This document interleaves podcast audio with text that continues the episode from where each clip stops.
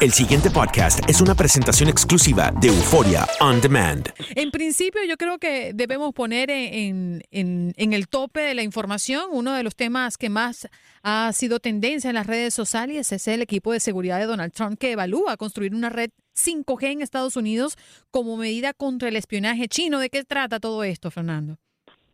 Bueno, eso es una de las medidas eh, que ha causado muchísima polémica, puesto que lo que plantea el gobierno sería tomar el control federal eh, de alguna de las uh, redes de comunicación, en este caso una red eh, prácticamente celular de otro nivel. Recordemos que la mayoría de los teléfonos actualmente usan 4G, eh, que podría obviamente tener una mayor vigilancia. Eso eh, eh, puede tener motivos bastante interesantes y, y, entendibles para seguir evitando espionaje de otros países, específicamente China, en este caso, como tú lo dices.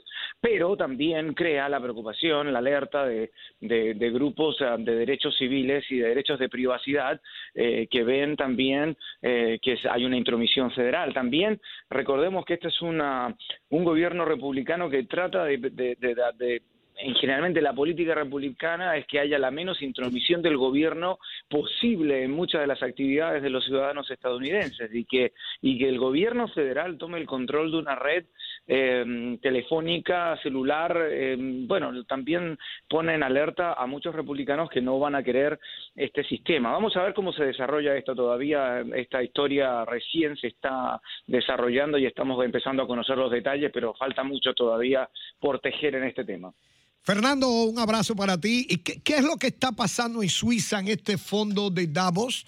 Que dice que el presidente fue abuchado allí. ¿Qué pasó? Bueno, eh, el presidente Trump decidió ir a Davos al Foro Económico Mundial que se hace todos los años y que es prácticamente un foro donde se reúnen muchos de la de la élite económica mundial, van presidentes, pero lo interesante es que el presidente Trump eh, había hecho campaña, eh, como tú, como, bueno, todos sabemos que él ha hecho de que Estados Unidos con eh, America First, ¿no? Estados Unidos primero antes que nada, Exacto. y eh, con una plataforma electoral eh, bastante populista y nacionalista, impulsada por su ahora ex asesor Steve Bannon, eh, quien odiaba, simplemente odiaba esta, este foro.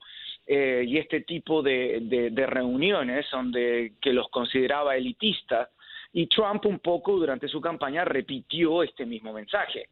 Entonces, el hecho de que Trump haya accedido ir en este su ya eh, iniciando su segundo año de, de gobierno eh, haya accedido a asistir a esta reunión ya haya tenido reuniones bilaterales eh, y, y, bueno y dado un discurso eh, la verdad que fue sorpresivo de, debido a la forma en que él anteriormente se había expresado sobre este foro económico. Pero eso indica también un cambio en las prioridades de este gobierno. Y es verdad fue abucheado en algunas circunstancias pero también él aprovechó de, de criticar eh, a la prensa, por ejemplo, porque justo en medio de su visita, eh, el New York Times sacó este reporte eh, sobre su supuesto intento de haber querido despedir al fiscal especial Robert Mueller, que es el que investiga la, la, la, intromisión rusa en las elecciones.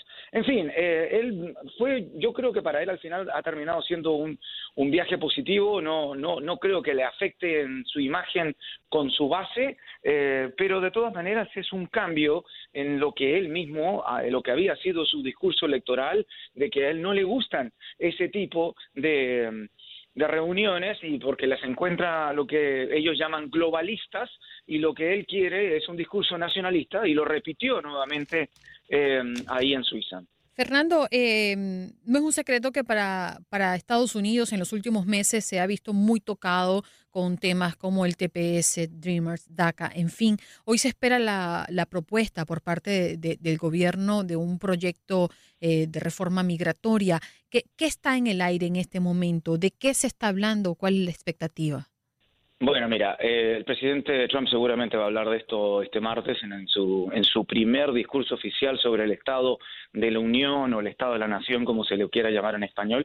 Eh, pero la verdad es que los detalles ya se conocen porque la Casa Blanca tuvo que adelantarse el jueves por la tarde, si ustedes habrán recordado que salieron ya algunos detalles sobre este tema, porque la Casa Blanca tuvo que adelantarse a una filtración a la prensa y citó a una reunión a la apurada a algunos corresponsales de la Casa Blanca el jueves por la tarde y después realizó una llamada de conferencia en que dieron a conocer algunos de esos datos, así que la verdad es que hoy día quizás vamos a conocer bastante poco de lo que es nuevo, pero simplemente se centra en cuatro puntos importantes. Eh, lo principal y que fue la gran sorpresa fue la digamos, una generosa oferta de legalización para Dreamers, a casi 2 millones de Dreamers, 1.8 millones específicamente, lo que es un, número más amplio de lo que se había discutido eh, anteriormente, con un camino a la ciudadanía de entre 10 a 12 años.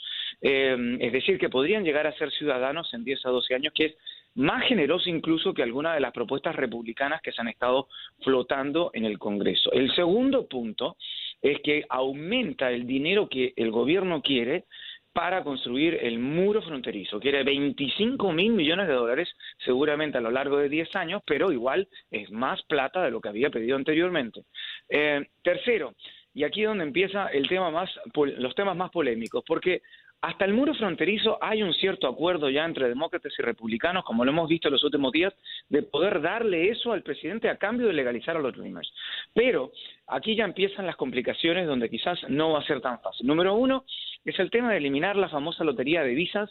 Eh, recordemos que esta se ha visto, no es la primera vez, en los 90 y en los 2000 también se quiso, se quiso eh, eliminar. Eh, es una lotería de visas que da 50 mil eh, eh, visas de residencia permanente a muchos países. En América Latina hay muchos países que están excluidos, como México, Colombia, Perú, por ejemplo, El Salvador, porque tienen muchos inmigrantes acá, pero beneficia a países de otras partes. Y lo otro, lo más, más controversial, es eliminar lo que los republicanos llaman migración en cadena y los demócratas en general llaman reunificación familiar. Es decir, que los estadounidenses, los ciudadanos estadounidenses, solo podrían patrocinar para, para una tarjeta verde de residencia solo a sus esposas o hijos menores de edad.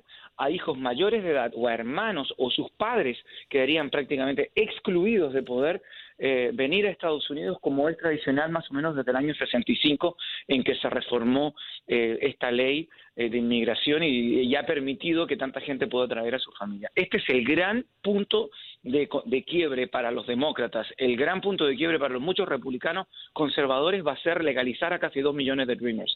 Ese es el gran el problema en este momento. hay muchos de, ambos extremos que se han, han, se han opuesto públicamente a esta propuesta y ya veremos cuál es el futuro de esto en el Congreso. Fernando, hay un amigo de Facebook que pregunta, ¿piensas tú que de ganar los demócratas ambas cámaras en las elecciones de noviembre de este año, está en agenda una interpelación al presidente, un impeachment? En agenda podría estar. Ya hubo un intento eh, de un congresista demócrata afroamericano, el congresista Al Green, me parece que es de Houston o Dallas, pero es de Texas. Eh, hubo un intento hace un par de semanas y la, el intento fue derrotado incluso con votos demócratas, que Nancy Pelosi, la líder demócrata de la Cámara, ha estado opuesta a, lograr hacer un impeachment, una interpelación, juicio jurídico, como queramos llamarlo, juicio político, perdón, al, al, al presidente Trump. Obviamente pasa por la gran, esto podría ocurrir, pero tienen que haber motivos suficientes. Eh, no es cosa de llegar y hacer una interpelación, un impeachment así como así. Olímpicamente, eh, exacto. Obviamente, obviamente. Y tendrían que, tendríamos que conocer quizás más detalles de la investigación que sigue llevando adelante Mueller, si es que hubo o no obstrucción a la justicia eh, sobre este tema, pero de todas maneras también pasa por la gran interrogante mm. que plantea el mismo oyente, que es eh, eh, de que sí que los demócratas van a ganar en ambas cámaras y eso se ve todavía es una es un interrogante fuerte, ¿no?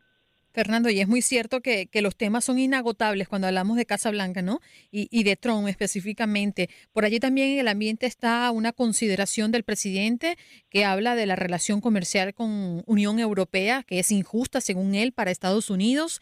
El mandatario pues aseguró que tiene problemas con la Unión Europea y reprochó que para su país es muy duro ingresar productos en Europa. ¿Tú crees que algo de esto trascienda? Bueno, nuevamente caemos en el mismo discurso del tema de, que, de que Trump eh, hizo campaña con una con un tono nacionalista y antiglobalista.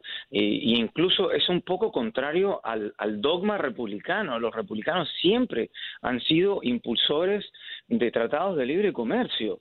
Y sin embargo Trump ya lo primero que hizo al llegar al gobierno fue sacar a Estados Unidos de este tratado de libre comercio el llamado TPP, el Acuerdo Transpacífico, que se iba a firmar y estaba prácticamente listo, incluía a muchos países latinoamericanos y, y bueno Trump también tiene todos sabemos que está exigió la renegociación de NAFTA o el TLCAN, como se le llame, con, con, México y Canadá, y estamos en medio de muy difíciles negociaciones. Así que esto es nuevamente otro tema de discusión eh, para Trump que se enfrenta con lo que él llama eh, bloques comerciales que afectan a Estados Unidos y que, le, y que según él compiten de manera desleal contra Estados Unidos, quitándole empleos a, trabajadores estadounidenses porque obviamente vienen exportaciones más baratas, ¿no? Pero recordemos que también esto va, esto, esto fluye de las dos maneras. También la gente puede, hay empresas estadounidenses que exportan a estos países. Obviamente un conflicto económico ahora con otro bloque como la Unión Europea eh, generaría muchos, eh, mucho revuelo, obviamente. El pasado podcast fue una presentación exclusiva de Euphoria On Demand. Para escuchar otros episodios de este y otros podcasts, visítanos en euphoriaondemand.com.